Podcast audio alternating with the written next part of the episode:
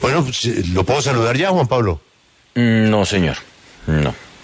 ¿Qué dijo el ingeniero? Pues eh, no, ahorita le, le- le hemos estado marcando de manera insistente y no, no nos ha contestado. Listo.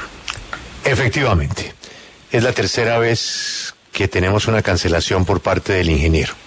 Yo guardaba la esperanza de que después de Gustavo Petro el ingeniero reflexionara.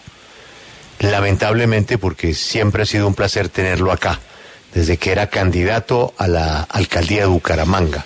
Lo hemos escuchado, lo hemos apreciado, le tenemos inclusive ya cierta confianza hasta para una sección que manejaba usted, Juan Pablo, y es un hombre frentero, pero tomó la decisión de apartarse de las entrevistas y pues con nosotros, con nosotros, y, mucho menos de los debates.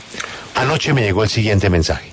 Estimado Julio, el curso de los acontecimientos y la agresividad que ha imperado en esta segunda vuelta electoral por parte de mi oponente y de la gente que promueve su candidatura me han llevado a la decisión de no participar en debates ni de responder a pedidos de entrevistas cuyos contenidos, como ha demostrado la campaña del señor Petro, en diversos momentos serán sacados de contexto y utilizados para tratar de destruir mi proyecto de cambio para Colombia.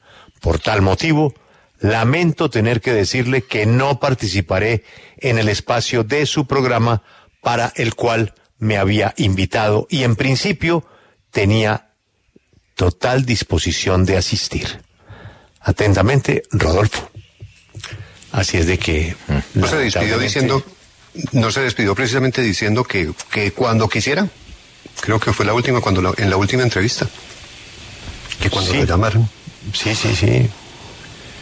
No, y siempre, siempre ha sido muy amable. Y bueno, y también él tiene cosas que contar y cosas que proponer.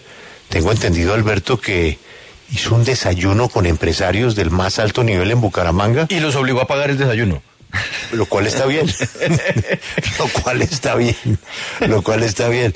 Dijo, no, aquí todo el mundo paga el desayuno. Y él pagó el de él.